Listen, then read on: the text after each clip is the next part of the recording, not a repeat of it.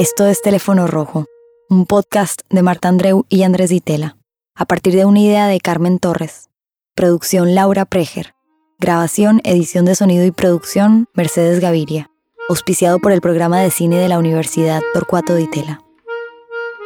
Esto se supone que es un podcast sobre cine documental. Eso está anunciado. Quizás el cine documental sea más bien como una especie de hogar al que volvemos después de ir a, otros lugares. Pero hoy, por ejemplo, eh, es mi propuesta en este juego de que vos haces una propuesta, Marta, luego me toca a mí. Se me ocurrió volver a leer La Cámara Lúcida, que es un ensayo de Roland Barthes. Roland Barthes. de 1980 que ha tenido un impacto enorme sobre la reflexión, la teoría que se ha escrito a posteriori sobre la fotografía. ¿no? Eh, no sé si, si lo habías leído el libro. Sí, bueno, no, claro, y aparte es una referencia no obligada. Es de esos libros que uno no lee, quizá o la primera vez que lo lee no lo lee porque, porque quiere, porque lo encuentra, sino porque se lo ponen delante, ¿no? A poco que estudies cine o, o algo relacionado con la imagen, no hace falta ni que sea fotografía. El libro de Roland Barthes aparece tarde o temprano, ¿no? Pero claro, me lo hiciste revisitar, ¿no? Entonces, nada, y lo celebro. Sí, sí. Yo tenía ganas de, volver a leerlo después de mucho tiempo eh, y lo interesante que tiene que ver con, un poco lo que nos pasa ahora a nosotros en el sentido de no estar hablando de cine documental, sino hoy de fotografía, es que a Roland Barthes le encarga el libro la revista Cahiers du Cinéma, una revista de cine famosa, y él eh, dice, voy a escribir en contra del cine y a favor de la fotografía. Y lo que hace es una investigación muy personal, y lo, lindo del libro en la relectura, que yo no lo tenía tan presente, es que realmente es la crónica de su investigación, ¿no? y en distintos pasos que va tomando eh, su investigación y reflexión insisto, muy personal sobre la fotografía. Es casi una paradoja que esto se haya vuelto una especie de libro de referencia para los estudios fotográficos, porque no creo que Bart se lo haya planteado nunca así. Es casi, casi una autoficción, diríamos hoy, porque no solo empieza renegando de, todo intento sistematizador del pensamiento francés. Hay que pensar también en el contexto de donde sale Barth.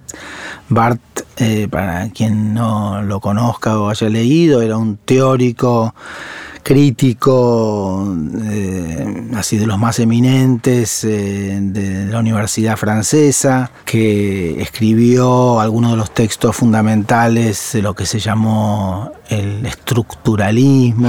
No nos vamos a meter ahí, pero creo que es importante saber que él está reaccionando eh, frente a todo esto. ¿no? él dice, escribo como un salvaje me siento ante la fotografía como un salvaje, en contra de todos los saberes, ¿no? Es como una reacción y aparece muy, muy fuerte una reivindicación violenta de la subjetividad, ¿no? Como valor extremo. Yo creo que él llega a decir algo así como, me tomo como única medida de la fotografía. ¿no? Es, es una, una una especie de, grito de corazón eh, conmovedor también, ¿no? Como él está saliendo de ahí y de, ese pensamiento un poco más estructurado. Entonces, eh, hay algo que, que, bueno, que él empieza con un misterio, dice, ¿no? Porque un día, estoy leyendo las primeras palabras de La Cámara Lúcida de Roland Barthes, un día, hace mucho tiempo, di con una fotografía de Jerónimo, el último hermano de Napoleón, 1852. Me dije entonces con un asombro que después nunca he podido despejar, veo los ojos que han visto al emperador. Y dice, a veces hablaba de este asombro, pero como nadie parecía compartirlo, ni tan solo comprenderlo, lo olvidé. Entonces ese comienzo de no poder comunicar lo que a él le pasaba con la fotografía, eh, me parece es un, punto interesante quizás para, para empezar este diálogo. ¿Qué nos pasa delante de la fotografía y podemos explicarlo? ¿Qué nos pasa delante de las imágenes? Uno podría... Es que hay algo de entrada cuando empezaste a, presentar ¿no? el, teléfono rojo de hoy, que a mí ya me llama mucho la atención, que es esa cuestión de hablar o no hablar de documental, ¿no? ¿Dónde ubicamos lo documental? ¿Qué es lo que nos ocurre cuando enfrentamos eh, el cine documental en tanto que hacedores o acompañantes de los que hacen o en tanto que espectadores?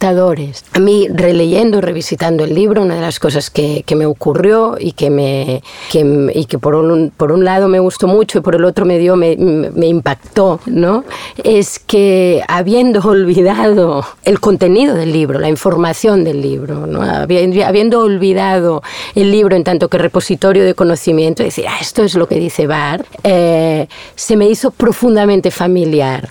¿Por qué? Porque todo eso que él dice en contra del cine, ¿no? yo, esa, yo ese origen del, del libro no lo conocía, finalmente a mí personalmente es lo que me atrapa del cine o es incluso lo que se ha convertido en las herramientas que uso para trabajar el cine. Una de ellas, hay más, ¿no? Pero una de ellas tiene que ver precisamente con eso, con lo inexplicable, lo inatrapable, el cómo ah, de alguna manera ah, eso es lo que te mantiene atado a una imagen, ¿no? Que es precisamente lo que no puedes explicar, lo que no puedes em, describir, lo que no puedes em, evitar incluso, y eso para mí tiene mucho que ver. Después me gustaría que trasladáramos eso a quien hace las imágenes, no a, no, a, quien las mira una vez ya están hechas, ¿no?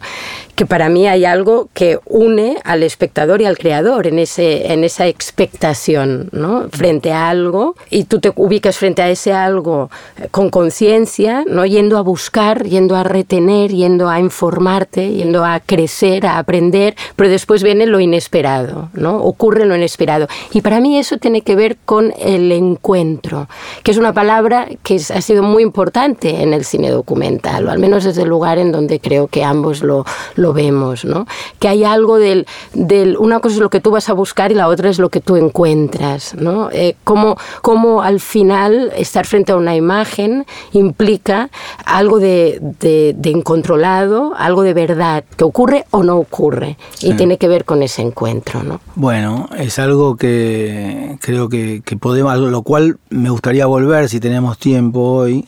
Eh, yo había traído también eh, unas fotos de una fotógrafa que a mí siempre me, ha gustado, más que gustado, me ha impactado y, hasta perturbado y me, me, ha hecho pensar mucho acerca precisamente de la naturaleza de la fotografía y es eh, Diane Arbus, la fotógrafa norteamericana que nada, se han hecho muestras eh, de, su trabajo eh, en muchos museos del mundo y que fue criticada violentamente en un ensayo muy famoso, quizás eh, el otro ensayo famoso o más famoso de la fotografía junto al de Roland Barthes, que es un ensayo de Susan Sontag que se llama Sobre la fotografía, que básicamente es un ataque a Diane Arbus.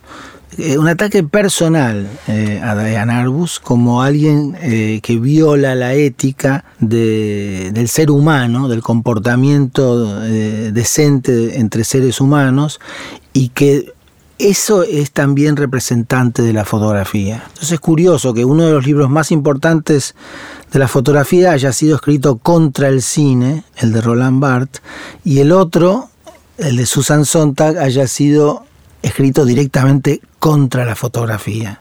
Debería llamarse en vez de sobre la fotografía, contra. la fotografía. Pero es curioso porque es lo que comentaba antes, ¿no? Me parece que en el libro de, de Bart, ese ir contra el cine, muy paradójicamente nos está dando muchas claves para, para mm, eh, que nos hablan del cine. ¿no? Mm. Eh, una de ellas tiene que ver con ese famoso punctum, que estaría muy bien que, que, lo, que lo explicáramos un poco para, para gravitar en torno a él también. Claro, porque lo que ha quedado del libro de, de Barthes, de La Cámara Lúcida, La Chambre Claire, en su original, es, estos dos conceptos, ¿no? Eh, yo mismo voy a reconocer que pasaron muchos años desde que lo había leído originalmente y usaba muchas veces estos dos conceptos sin recordar exactamente el contexto que le daba Barth, que son cuando uno mira a una fotografía como espectator, como espectador, eh, a Barth le gusta mucho el, uso de las palabras del latín que sacan como del, uso corriente, palabras que por ahí podrían tener un equivalente en francés o castellano o catalán, pero eh, que al usar el latín le da como una libertad para moverse eh, y darle el significado preciso que él quiere. Entonces hay dos términos que introduce Barth en relación al espectador de la fotografía, al que mira una fotografía, que es studium, es uno, y el otro es este que mencionabas vos recién, punctum. Y studium vendría a ser todo lo que la fotografía, es decir, la imagen que estamos mirando, aporta en términos de conocimiento de, lo que uno puede deducir, suponete una foto de, no sé, de 1930 de August Sander nos informa acerca de cómo se vestían los obreros un domingo cuando tenían que ir de fiesta, o eh, un contexto social, o, o, de ciertos contrastes. Y Barth asocia mucho esta, este, este studium con la intencionalidad del el fotógrafo o la fotógrafa. Que mm, él dice que si algo, que es muy polémico esto, eh, todo el libro es extremadamente polémico, hay que decirlo, porque es subjetivo, ¿no? Y, justamente hacer una reivindicación de la subjetividad nos obliga a nosotros mismos a tener una, una respuesta subjetiva al libro también y no tomarlo como si fuera eh, la, verdad sagrada que se trae a, la fotografía. Pero entonces eh, el, estudium sería siempre algo que está el espectador solidario, dice Bart, con las intenciones del fotógrafo. Es como que uno detecta las intenciones y eh, las acompaña, ¿no? Entonces es como una especie de uno tiene una actitud buena con respecto a, la fotografía, de, portarse bien, ¿no? de acompañar. En cambio, el puntum es algo que salta de ciertas fotografías y nos lastima, nos hiere con su punta de, puntum, como si fuera una lanza, que eso nos provoca una, una herida y que tiene que ver, por el contrario, según Barth, con lo no intencional, con el simple hecho de que el fotógrafo estaba ahí para sacar la foto y quizás no era su intención, sino algo que no es el centro de la foto en general. Eh, los ejemplos que da Bart son tan variados que es imposible sacar ninguna conclusión. Desde los dientes torcidos de un niño pasando por la superficie rugosa de un camino de tierra que le hace recordar alguna vez que él estuvo en Europa del Este, inclusive ejemplos que para mí contradicen lo que él está diciendo. Hay una foto que no recuerdo el fotógrafo, que es de la sublevación en Nicaragua en los años 70, donde se ven unos soldados en primer plano, digamos, y atrás, eh, de fondo, por casualidad, pasan unas monjas. Entonces, para él eso es algo como inesperado. Eh, y para mí es obvio que el fotógrafo, bueno, es una casualidad que justo pasaron las monjas, pero el fotógrafo vio los soldados y las monjas eh, no sé, me parece evidente, habiendo sacado alguna foto alguna vez, que, vas a quedarte con esa foto. Eh, entonces es raro que él, sin embargo, señala eso. Y lo interesante es que después, en, en esta investigación, es una especie de crónica de una investigación, va cambiando de opinión casi y va encontrando el punto en otros lados. Finalmente los encuentra en su memoria ¿no? Es muy, muy extraño y muy escurridizo. Por eso ese uso que a veces hacemos Inclusive dice, si uno se pone a buscar el punctum como materia de estudio, está mal, no lo va a encontrar nunca, porque el punto te tiene que saltar. Sí, no, no, bueno, y, vuelvo un poco a lo que decía antes, o parto un poco de lo que decía antes, de cómo al final la, la, relación entre estudium y punctum tiene que ver con esa relación entre lo intencional y lo intuido, lo controlado y lo azaroso, el accidente, lo punzante, ¿no? que es lo que a pesar de lo que tú estás haciendo aparece o no aparece, ¿no? Entonces, para mí hay algo de esa cosa, ¿no? De, lo hiriente, de esa cosa em, estigmática incluso, ¿no? que, que, me interesa mucho de él y que tiene que ver precisamente con el hecho de que es escurridiza, de que no se puede fijar, de que no lo puedes describir. Siempre que lo intentes describir se te escapará, ¿no? Que al final es aquello que está escondido, ese decir sin decir poético. Es lo que yo, mm, lo que yo intento expresar, es aquello que me ocurre pero que no lo podré nombrar, solo podré evocar. ¿no? Y hay algo en, esa, en esa escritura de él cuando dice, no, no lo puedo explicar, como mucho lo puedo recordar, que de alguna manera creo que nos está ayudando a, a transformar ese encuentro en algo que tiene que ver con la experiencia. Es decir, es algo que ocurre te ocurre de alguna manera, en tanto que fotógrafo quizá, o en tanto que cineasta, que de alguna manera quizás le ocurrirá al espectador con eso o con algo que está al lado. Porque incluso me da la sensación que es algo que puede hasta cambiar con el tiempo para ti mismo. Y, y, él hace un juego muy, mm, bueno, lo que es bonito también en su escritura es que no deja de, de, alimentarte, pero él se escapa de sus propias ideas, no se detiene, la cambia por la siguiente, ¿no? Eso es increíble. Y hay algo en un momento en que él habla de, cambia la palabra, así en plan Pasa de causalidad a casualidad en una misma frase, ¿no? Es decir, y hablando creo que precisamente de las monjas, ¿no? Es decir, eso es normal que ocurriera en el fondo, porque estaban ahí. Y, por lo tanto, eso era una posibilidad. Hay una, una relación de causa y efecto, hay algo explicable pero lo que lo convierte en punctum es que se vive como una casualidad, como mm. esa magia del azar, mm. como algo que tiene que ver con el estar presente. Cuando vas y fabricas una imagen, vas a tocar algo. Lo interesante es dejarse tocar ¿no? Es decir, es estar presente y por lo tanto vulnerable, por lo tanto eh, entregado a una experiencia que es superior a lo que tú te podrías haber imaginado. Para mí hay un pintor que describe esto mm, perfectamente, ¿no? que es Cézanne, cuando dice, yo no pinto lo que veo, es imposible pintar lo que se ve tal cual. No pinto lo que deseo, porque bueno, ¿no?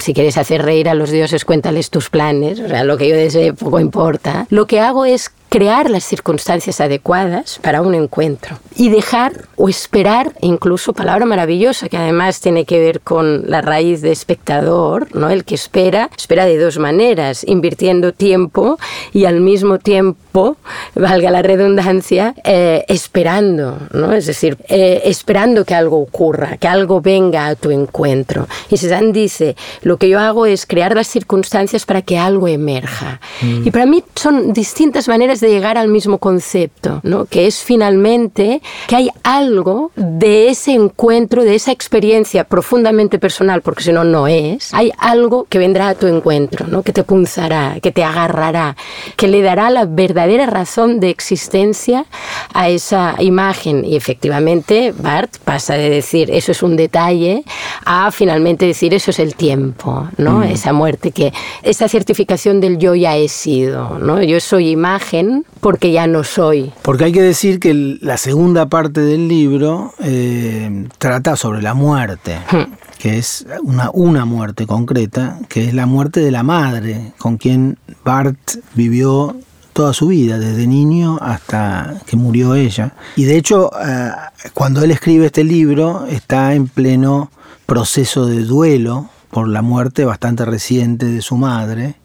Y en la segunda parte, que tiene momentos para mí conmovedores y donde se convierte en una especie de libro de que hoy llamaríamos autoficción, es que él se pone a mirar unas fotos de, la madre, tiene una cantidad de fotos de distintas edades de la madre y no la encuentra. a la madre en esas fotos. Es como que la pose obligada de la fotografía eh, evita que él eh, pueda encontrarla, salvo en una foto de, de la infancia de su madre, es decir, su madre niña, que es una foto que él llama la foto del invernadero, donde está su madre, no sé, en un invernadero eh, o fuera de un invernadero, y dice, ahí, la, ahí está, ahí la reconozco, ahí eh, reconozco su aire, como si estuviera viva, como si, si, si, la foto pudiera animarse en cualquier momento. ¿no? Entonces, e, esta cuestión de, que la foto atestigua lo que ha sido, es decir, dice Roland Barthes, si algo dice la foto es esto ha sido. ¿no? Eh, algo tan sencillo como eso. También eh, es verdad que Barthes está hablando de la foto química, la foto llamada analógica, no sé, de, proceso químico de, película a papel como objeto físico eh, y, hace excluye deliberadamente a todos los artificios de digamos, eh, fotomontaje y cosas, efectos especiales. Lo cual habría que pensar otro día, quizás volvamos sobre ello a través de tu amigo Joan Foncuberta, el gran fotógrafo catalán que además es, un, muy interesante pensador sobre la fotografía, que realmente vale la pena volver. Su último libro, dos ensayos creo que se llama. Revelaciones. Revelaciones, que son dos ensayos, es una cosa de locos pero ya volveremos sobre ese libro. hay, hay, hay, algo precisamente con una, para mí has dicho una palabra clave y que yo no la había encontrado ¿eh? en, en, esa relectura fugaz, tengo que decir ahora, ahora para prepararnos, ¿no? Que es la palabra del reconocimiento, reconocer.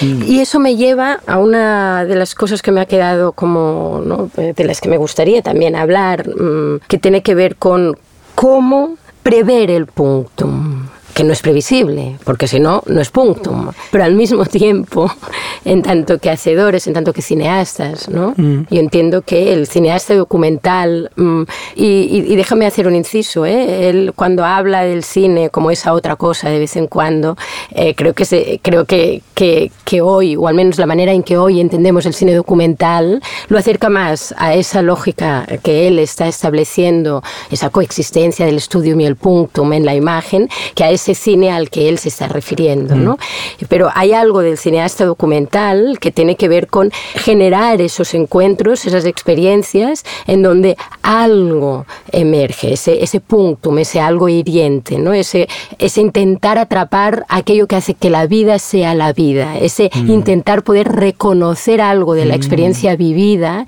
en la imagen fabricada.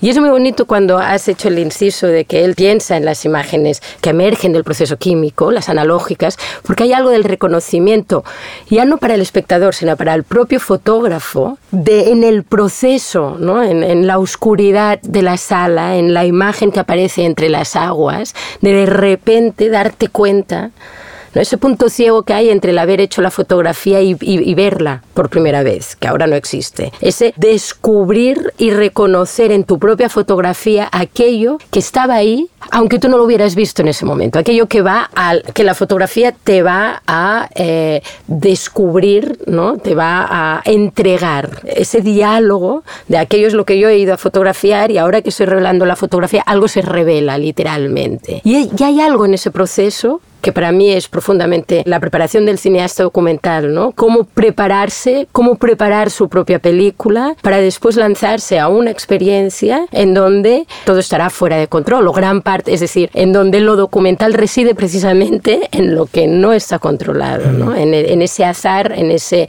en ese accidente, en esa herida, en esa porosidad, que obviamente solo puede aparecer en relación a lo que tú has ido buscando, ¿no? Es decir, Heráclito dice, solo el que espera está preparado para lo inesperado, ¿no? Es decir, encontrar ese equilibrio sabiendo que ese, eh, eso que se va a revelar, eso epifánico, escapa a tu control, pero aparece porque tú de alguna manera has sido capaz de provocarlo. Mm. Esto me hace pensar que en algún momento de tu vida has pasado algunas horas eh, en una sala oscura revelando fotografías o Sí, sí, sí. Yo en un momento... Yo nunca pasé por eso. No, yo sí, pero además desde un lugar en el que pues, seguramente es el lugar que tengo más cerca finalmente, que es el de la transmisión. Estuve dando clases cuando en esas primeras vidas que uno tiene que, hacer todo tipo de trabajo, estuve dando clases en una escuela para niños con necesidades especiales, eh, desde mentales, esquizofrenias, eh,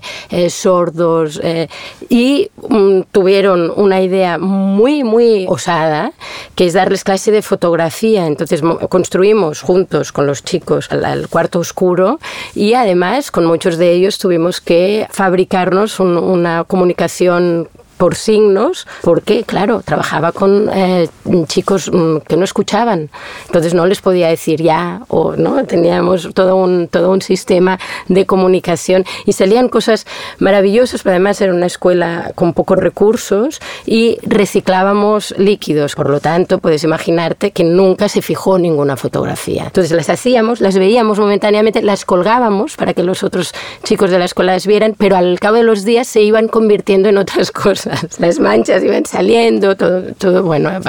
empezamos fotografiando el mundo y acabamos haciendo arte abstracto. A Joan Foncuberta le hubiera gustado. Le hubiera gustado esto, sí, sí, sí, totalmente. Qué interesante. Y, yo estaba pensando recién con algo que, decías eh, a propósito de Cézanne, un pintor. Me retraía a mi propia experiencia como documentalista, es decir, eh, filmando documentales y este proceso de, de la espera, cómo se producen cosas que uno ve que lo sorprenden todo el tiempo en la realidad, ¿no? Si uno eh, si le interesa el documental es porque le interesa la, sorpresa, lo inesperado, lo que no está buscando. Y, el trabajo que afina a este proceso de espera y revelado eh, que, al que hacías alusión en, en, la fotografía analógica, que es cómo evocar ese tipo de sentimiento que uno ha experimentado durante el rodaje o durante la investigación o durante el encuentro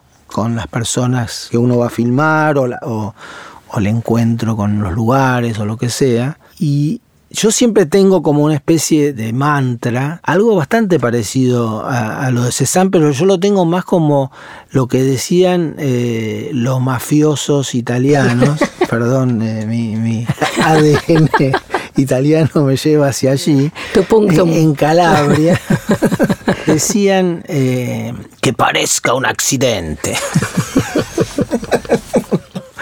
Entonces, es algo que yo, yo eh, pienso, la única forma de, evocar en el espectador esta sensación de sorpresa, de descubrimiento, de que algo lo asalta y que no estaba esperando. Estar vivo, ¿no? De estar ahí. Exacto, es generar el efecto para que parezca un accidente. Así que ahí es donde aparece lo del auto ficción.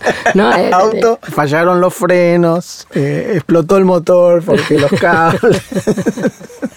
Son las pequeñas artimañas de la mafia que, sirven para el cine documental. Pero es que al final, sí, porque pareciera que toda la fuerza reside en el punctum, pero me atrevería a decir que esto que no podemos nombrar, esto que tiene que ver con, ¿no? con como Lee, tenía que aparecer como Lee, cuando dice que el arte es el único, ¿no? que, el, que, el, que el arte es la única ciencia exacta, porque en ella... Eh, 2 más 2 son 5. Ese ángel que pasa, 2 más 2 son 4 más 1, que es lo que, lo que no puedo atrapar, lo, lo que puedo invocar, lo que ocurre o no ocurre. Pero solo puede ocurrir o no ocurrir dependiendo de lo que sí sé. O lo que mm. voy es que, a mi entender, eh, hay algo de la coexistencia de los dos. Algo que, que asalta y viene hacia ti, algo que te punza, algo que viene a tu encuentro, lo hace desde un lugar determinado. Si lo aisláramos, digamos el famoso punctum, solo no sería punctum de nada. Lo es en relación a otra cosa. Hay algo que tiene que ver con esa mirada más o menos confortable, controlada, eh, una comunicación sin rasguños y de repente algo ocurre, algo se hiere, algo se accidenta, ¿no? Y, cuando Bartes habla de esto momentáneamente, con el, ¿no? le dedica al cine un poquitín, ¿no? Y dice, eso ocurre en el cine con, con lo que está escondido, ¿no? Y habla de ese, él, él, él, lo habla como campo ciego, para mí está hablando del fuera de campo, ¿no? De eso que queda, de eso que se sale de lo que veo, ¿no? Como de algún alguna manera lo invisible está acechando siempre lo visible. Y está ahí. ¿Cómo hacer que el espectador sienta esa presencia de lo ausente, que al final son distintas maneras de llegar, ¿no? Decíamos el detalle, el tiempo, puede ser ese fuera de campo, eso que está en la atmósfera de la imagen pero no se acaba de atrapar, ¿no? Es ese algo que hace que esa imagen en el fondo sea única para ti. Mm. finalmente. Y que es resbaladizo porque no lo puedo controlar, pero yo insisto que hay algo del preparar el camino para llegar ahí. No sé qué es lo que va a aparecer, pero estoy preparado para que algo aparezca. ¿no? Y al final el trabajo del documentalista es prepararse para que algo aparezca, de mm. alguna manera. Yo había traído una, un libro, en realidad, de Diane Arbus, que mencioné al principio, porque así como el ensayo de Roland Barthes, La Cámara Lúcida, eh, es una investigación que en algún punto trata de develar el misterio de lo que él llama el numen de la fotografía, es decir, podríamos traducir la esencia. Es decir, siempre cuando lo, sacas a Bart del latín se trivializa, ¿no? Si, hablamos de la esencia, él diría, no, no entendiste nada.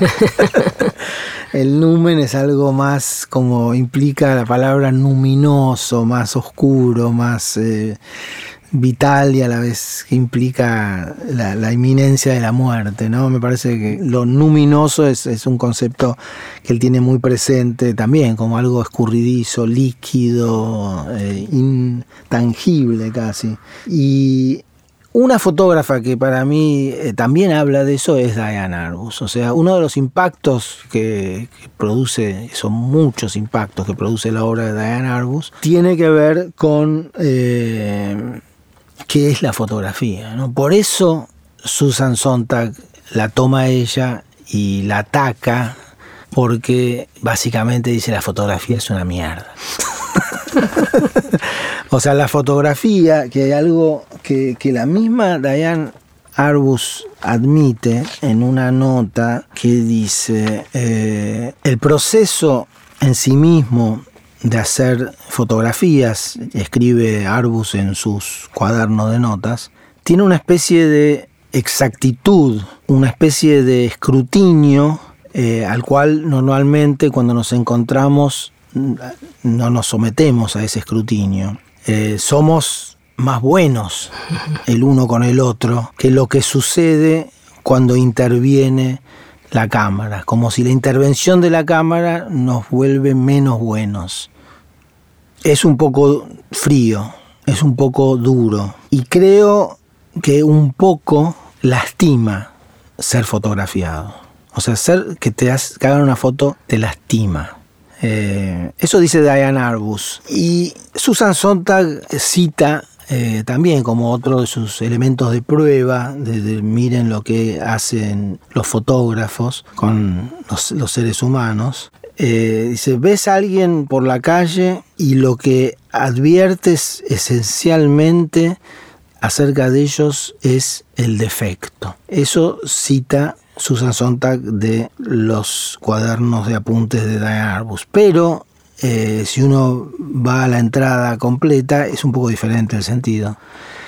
Dice Diane Arbus o escribe, todos tenemos esa cosa en la cual tratamos de que se nos vea de determinado modo y se nos ve de otro modo. Y esto es lo que la gente advierte, esa diferencia. Ves a alguien por la calle y esencialmente lo que advertís es el defecto. Nuestra toda nuestra forma de comportamiento es tratar de dar señales al mundo para que piense acerca de nosotros de determinada manera. Pero hay un punto de diferencia entre lo que quieres que la gente sepa de ti y lo que no puedes evitar que la gente sepa de ti. Y eso tiene que ver con lo que siempre he llamado eh, el hueco. El hueco, el hueco entre la intención y el efecto. Me parece muy, muy interesante esta cita completa hmm. de, los cuadernos de Dan Arbus que explica un poco su fotografía también podríamos tomarlo como defensa de la fotografía en general, ¿no? Eh, contra el ataque de Susan Sontag, que tiene razón en muchas cosas. ¿eh? Sí, es que creo, me da la sensación que cuando uno habla de arte especialmente, o, de las cosas, no sé, del arte, del amor, de, de, de, esas cosas que se nos escapan, forzosamente aquello que parece contra, antagónico o, mm, no, no lo es lo que es es contradictorio, es decir, coexiste, es decir, tiene razón y al mismo tiempo no.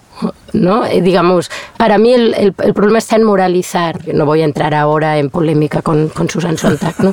pero autora que, por otro lado, me parece sumamente interesante, muy atormentada también, y muchas veces de lo que hablaba era de sus propios fantasmas más que de los demás. ¿no? Pero, pero sí, no, muestra, muestra. Claro, porque, digamos, Diane Arbus eh, lo que tiene, una de las características de toda una serie de, de sus fotos, que no necesariamente de todas, pero de muchas, es que fotografiaba lo que en esa época, en los años 50 y 60, se llamaban freaks. Freaks raros, eh, no sé cómo, cómo traducirlo al castellano. Personas desde enanos, eh, gigantes, hay una foto extraordinaria de, de un gigante judío con sus padres en, eh, en, su en, su, en el living de la casa, porque también es muy interesante los títulos que le da. Eh, sí, recuerdo esa foto. que son simpáticas. Es un gigante, es un muchacho muy, muy alto, el doble de tamaño de, de sus padres. Un gigante judío en su casa con sus padres en el Bronx, New York, 1970. Ese es el título completo que parece una foto totalmente surrealista, casi un fotomontaje, ¿no? Y, la madre mirando como sorprendida a su hijo que tiene el doble de su tamaño. Que no cabe en la habitación. Pero lo interesante también es la habitación, es decir, el living ese en el Bronx de una, eh, digamos, familia de clase media baja, uno diría, con el techo un poco eh, arrumbado, un sofá que está cubierto con una manta porque se ve que ha, tenido tiempos mejores. Entonces eh, puede ser visto como, como con cierta crueldad eso, como una mirada fría y cruel de los freaks, de los raros. Y dentro de esos raros, que a ella le interesó muchísimo y se metió mucho en ese universo, es, en esa época eran los travestis o female impersonators, ¿no? Eran, eran eh, muchachos que en, cabarets o shows nocturnos hacían de mujeres, como travestis. Eh, no necesariamente lo eran en su vida fuera de eso, pero en este caso hay una foto famosa de Diane Arbus que se llama en inglés A Naked Man Being a Woman. Un hombre desnudo no sé cómo traducirlo, haciendo de mujer o, siendo. El título literal es siendo una mujer. Entonces vemos a un hombre de cuerpo entero parado escondiendo, ocultando entre sus piernas el pene y esas cosas que cuelgan, en una pose casi de mm, clásica de, de, de estatua de, no sé, de renacimiento. Incluso de diva de Hollywood. O de diva de Hollywood. Con la cara maquillada. Y sin embargo, claramente es un hombre a la vez. Entonces está entre es, esa, lo que uno quiere y la mirada como perdida y entregada que nos hace pensar en, lo que está pensando. Para mí, o lo que está imaginando, o lo que está queriendo transmitir. Y ahí la, emoción profunda de esta foto tiene que ver con eso, con lo que uno transmite, e inclusive cómo uno se ve interiormente y está convencido que está proyectando eso, y hay algo de verdad, y es un hombre being a woman, es decir, un hombre que es una mujer. Es decir, en ese momento está siendo una mujer, en esa pose, ocultando su sexo masculino. Ahora, ¿qué hace Diane Arbus? Lo muestra, está parado de pie en su habitación, uno supone. Detrás se ve eh, la cama. Es una cama extraña con un, eh, como si fuera un telón, en realidad una cortina eso hace pensar que quizás no vive solo, sino con otra gente, porque si no tendría la necesidad de tener una cortina en su cama. Eh, entonces eso habla un poco del entorno social al cual esta persona pertenece. Y a la vez capta, es decir, es como si amplía el cuadro sin que se note, porque a la vez es, una toma que está hecha para que entre el cuerpo entero. Es una toma cuadrada, como la mayoría de, las fotos de Diane Arbus, con mucho detalle, porque ella también usaba, pasó de, usar 35 milímetros a, formatos grandes para tener mayor definición, mayor eh, precisión en la imagen. Y se ve debajo de la cama una especie de cocinita eléctrica, una lata de cerveza abierta, un, no sé, un calzoncillo por ahí perdido. Y es como que la persona que está posando no está consciente de su entorno. Y la fotógrafa sí. Y entonces hay, hay un ida y vuelta entre lo que esa persona quiere proyectar y lo que la fotógrafa en este caso está registrando o está viendo. Uno podría decir, no había otra forma de hacer esta foto. A la vez está este efecto de las cortinas corridas, de esas cortinas de la, de la cama, que hacen pensar inevitablemente en una situación teatral, ¿no? Como que están corridas y él está en el centro de, esas dos cortinas corridas. Y hay algo de, mostrarse, ¿no? la exhibición en el teatro, que sería como el lugar donde se exhiben las cosas, donde se exhibe la imaginación, donde se exhibe eh, un personaje que uno hace. ¿No? Entonces hay una conciencia deliberada de eso que me, me, parece fascinante.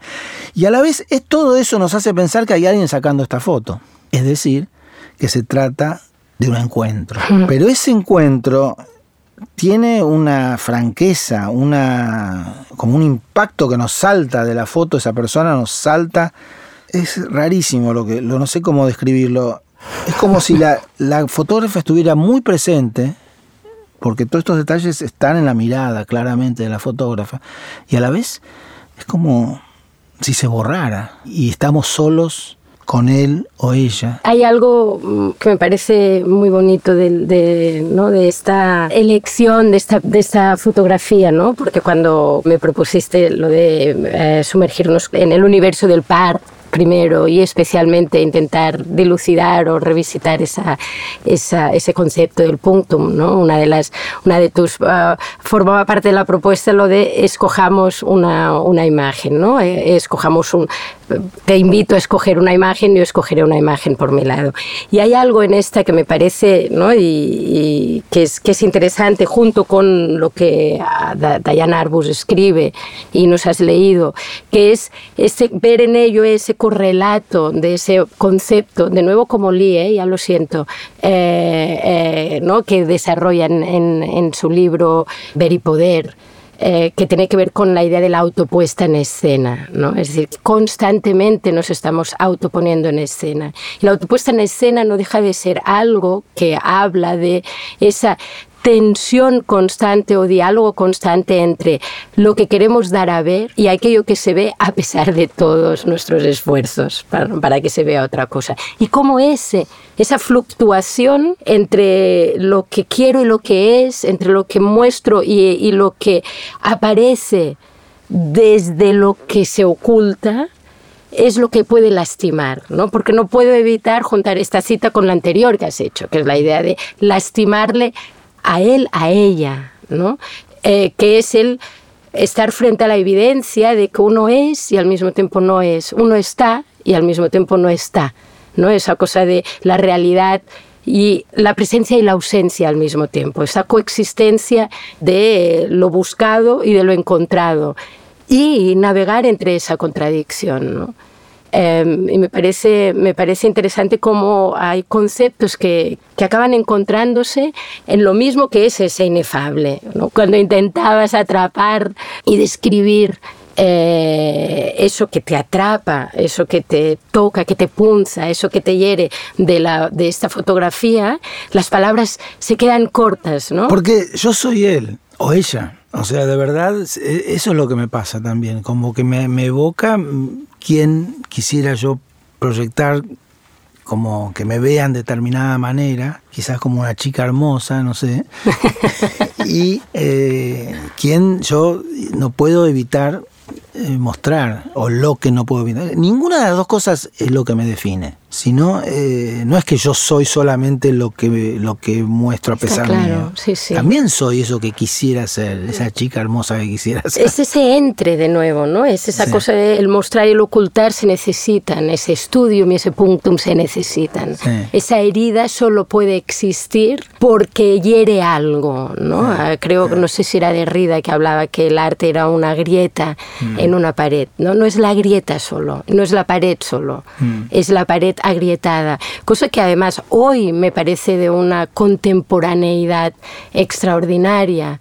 A mí hay un fantasma que me persigue, que es algo que tiene que ver con una suerte de responsabilidad, y es estando en un mundo herido como el que estamos, no deberíamos aprender a hacer imágenes heridas. ¿No? Y hay algo ahí que tiene que ver y que entronca muchísimo con ese, eh, con ese punctum que tiene, que tiene algo de subjetivo, pero que hoy en estos tiempos tan inciertos y tan, ¿no? eh, sin duda alguna, inexplicables, ¿no?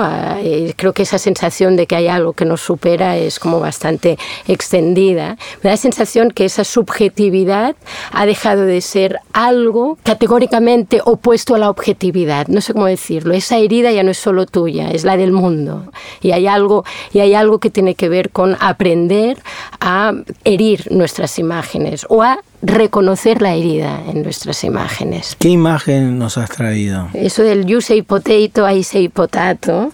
la mía tiene que ver con eh, algo que precisamente con la imposibilidad de describir aquello que te atrapa ¿no? Cuando, él, cuando Bart escribe ¿no? la descripción, deja escapar a esa herida, ¿no? Eh, y intentando ah, de alguna manera entender que, que, todo aquello que explicamos alrededor de una imagen es un intento quizá vano de acercarnos a, a intentar entender por qué esta fotografía. ¿no? Yo eh, intenté no pensar, intenté eh, recordar más bien qué, qué fotografía me ha herido o me persigue desde, desde que la he visto, ¿no? Y, he escogido una que, cuyo encuentro fue muy reciente. También tiene que ver, si me pongo a pensar en ello, con algo que eh, Bart de nuevo escribe así de pasada y te lo deja y sigue, y sigue pensando, que es la idea del silencio, la idea de para que la imagen, ah, para, que, para que sintamos aquello que nos punza de una imagen, hay que cerrar los ojos. Tiene que ocurrir en el silencio, tiene que ocurrir a través de la escucha.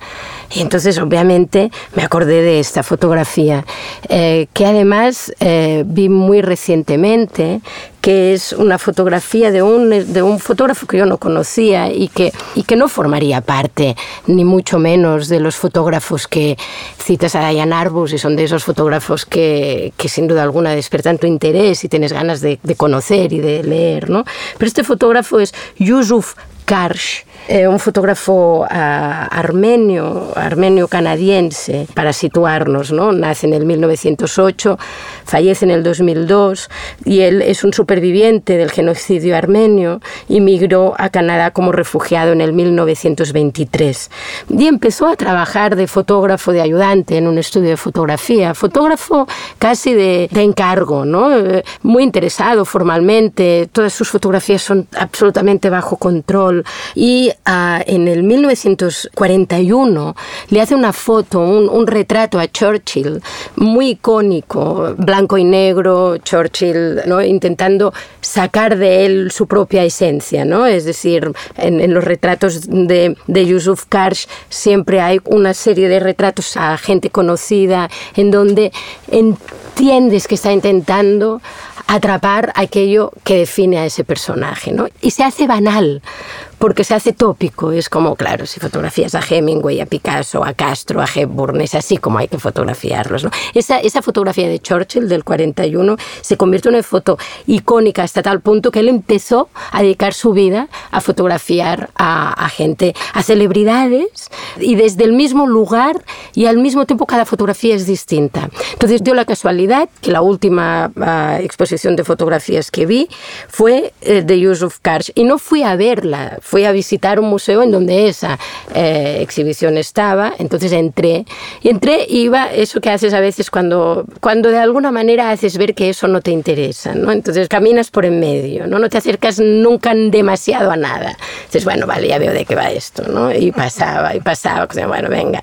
Y de repente, cuando me interesaba el objeto fotografiado, ¿no? Einstein de repente parece un hombre devoto, quizá lo era, ¿eh? no conozco la historia, pero digamos cosas que me, quizá me llamaban la atención, pero que tenían que ver con la anécdota, ¿no? Nada me estaba ocurriendo, salvo que de repente, entre todas esas fotos que eran ¿no? como bustos uno al lado del otro, que hablan de una época, que hablan de lo público y que, y que de una forma, insisto, ¿eh? me sabe mal, pero casi medio burda o banal, el fotógrafo te está diciendo hay un aura que es lo que aparece detrás esa es la esencia, y yo, ¿no? como muy psicológico todo y tal, de repente patapam, algo me punza, algo me atrapa, algo me hiere y es la fotografía que era distinta. Y no por ser distinta, sino por ella, ¿no? Es una fotografía en donde se ve a un hombre de espalda, de repente es un plano, digamos, eh, abierto, se ve al hombre sentado de espalda y tocando el cello. Es una figura que se puede reconocer bastante fácilmente, es Pau Casals, Pablo, Pablo Casals, eh, que, bueno, en fin, entraría dentro de ese catálogo de celebridades pero por primera vez está fotografiado de forma distinta. Seguramente aquí viene la subjetividad de la propia experiencia. Digamos, yo tengo dentro de mí una música totalmente mm, frustrada, ¿no? Estudié solfeo, piano, pero mi gran deseo era tocar el, el cello, no, no, lo conseguí. Y además Pau Casals para mí es una figura profundamente, bueno, digamos, eh, no solo musicalmente, sino por lo que representa. ¿no? Es, eh, Pau Casals es alguien que en el 39 se exilió cuando ganó la, la guerra a Franco, se exilió a Prades, un, un pueblecito del sur de Francia. Cuando llegó a Prades, ¿no? desde su habitación del Gran Hotel, em, empezó a, ¿no? convirtió esa habitación en una oficina desde la que enviaría miles de cartas a personas y organizaciones internacionales para pedir ayuda, ¿no? para, para que intentaran revertir la historia. Estalla la Segunda Guerra Mundial, él intenta exiliarse a América con todo lo que es la ocupación nazi de Francia, no lo consigue, tiene que regresar a Prades y no será hasta el 57 donde sí consigue instalarse en Puerto Rico. Él era de padres catalanes, aunque su madre eh, venía de Puerto Rico, es decir, nació en Puerto Rico pero de padres catalanes, ¿no? Es decir, él tuvo siempre, bueno, y, y era conocido como un músico catalán eh, puertorriqueño, de hecho, ¿no? y morirá en Puerto Rico. Y él es, eh, digamos, el que quien hizo famosa una canción, en catalán decimos cançó de brasol, canción de cuna, que se llama El cant dels ocells, el canto de los pájaros, que es, digamos, un emblema, ya no solo de, de la intimidad de la familia, se ha convertido en un emblema uh, como un himno de paz, como un emblema uh, de una comunidad, ¿no? que, que busca de alguna manera a, ver sus sueños colectivos hechos realidad. El caso es que esta fotografía eh, lo muestra tocando de espalda, solo, detrás de él se ve toda una, ¿no? una pared mm, de piedra eh, y él está tocando, pero no está tocando para uno aparentemente, porque no se está dando la espalda. ¿no? Y algo ocurrió, fue como una mano que me agarraba, intenté fotografiar la fotografía como 20 veces sin éxito porque el reflejo siempre me hacía que alguien apareciera y era, un punto muy indeseado, es decir, no pertenecían a ese momento. Pero hay algo que me interesa muchísimo y es esa imposibilidad de describir aquello que te ocurre. Y me pregunto si una forma de, describirlo podría pasar por una suerte de metáfora o de cuento. ¿Y por qué digo eso? Porque acto seguido fui a leer lo que ponía al lado. Y al lado hay un texto que, que para mí completa la experiencia, que es el siguiente. En ese texto, el propio Yusuf Karsh escribe, y es de los pocos en donde hay un, relato personal. Dice, estaba tan conmovido escuchándole tocar Bach que no pude por algunos momentos realmente atender a la fotografía, a lo que yo ahí había ido a, fotografiar. Hay que decir que esta fotografía está hecha en el 54 en Prades, en, un, en una abadía, la abadía de Cuixà de Prades, o sea que Karsh encontró a Pau Casals en el exilio. ¿no? Y él continúa y dice, nunca había fotografiado a nadie antes o después dándome la espalda, pero me pareció que era lo justo. Entonces él intenta explicar, ¿no? que si, es que si nos volvemos a Barthes seguramente sería el estudio, me intenta explicar el significado de esto, que es ¿no? una, una habitación vacía ¿no? que nos transmite la soledad del artista en el pináculo de su arte y además la soledad del exilio. Y te diría, nada, no, bullshit, no, no me lo creo, esto no es lo que me ha ocurrido. Años después, la foto es expuesta en el Museo de Bellas Artes de Boston y me contaron que un hombre ya mayor iba cada día en la misma hora del día y se posaba enfrente de la fotografía por varios minutos. Entonces, cuando el, curador, cuando el conservador eh, de, la exposición, ya lleno de curiosidad, eh, se atreve a preguntarle con mucha cautela al señor, ¿no? Sir, ¿por qué se queda cada día enfrente de este retrato?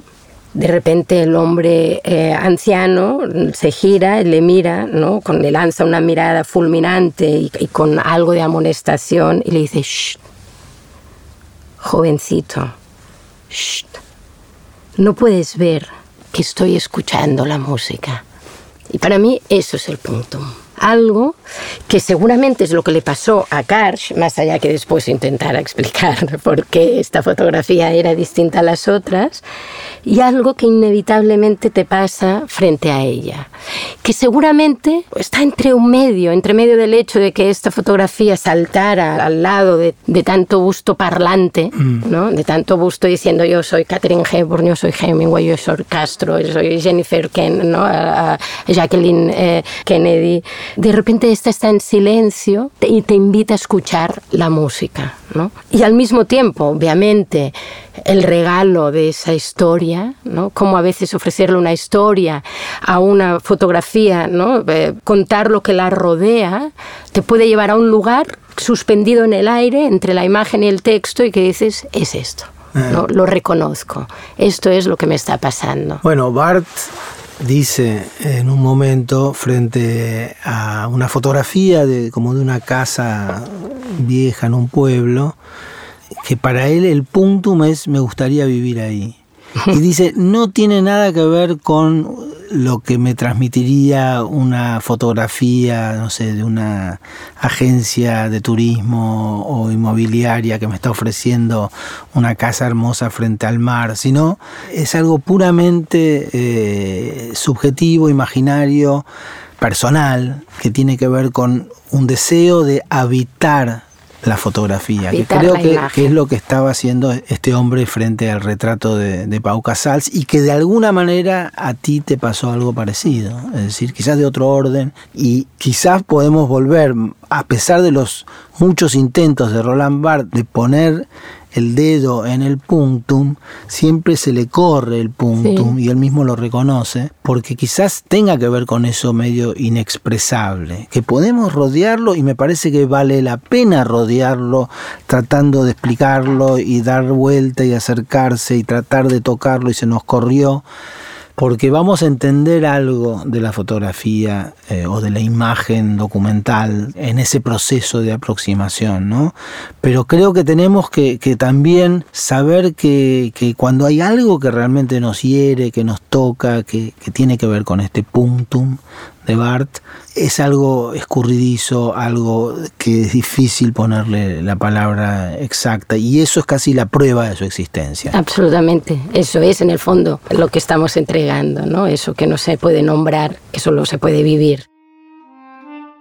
Esto es Teléfono Rojo, un podcast de Marta Andreu y Andrés Ditela, a partir de una idea de Carmen Torres. Producción Laura Preger. Grabación, edición de sonido y producción Mercedes Gaviria auspiciado por el programa de cine de la Universidad Torcuato de Itela.